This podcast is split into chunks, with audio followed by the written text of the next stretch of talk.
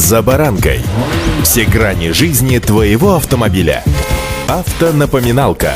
Комментарии экспертов. Советы по обслуживанию автомобилей в программе «За баранкой». Иногда в жизни мы совершаем действия, о значении которых просто не задумываемся. Нет, конечно, мы понимаем, что мы делаем, и одна из таких ситуаций – это, к примеру, действие с автомобильным ключом и замком зажигания. При повороте ключа зажигания электроника автомобиля запускает диагностику различных систем и готовит двигатель к работе. А можно ли сразу переходить к положению старт? Сегодня об этом более подробно. С вами Забаранка Александр Карпов. Здравствуйте. Автомобильные факты.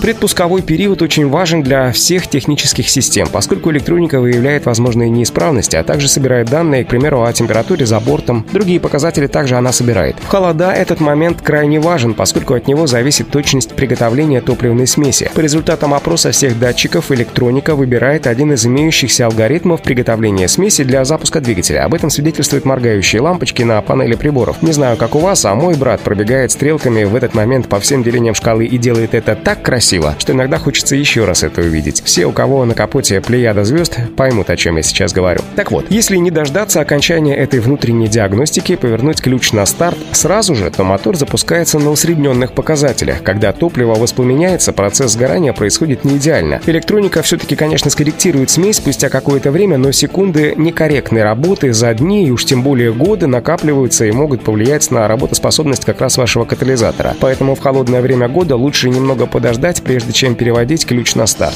Автомобильные факты.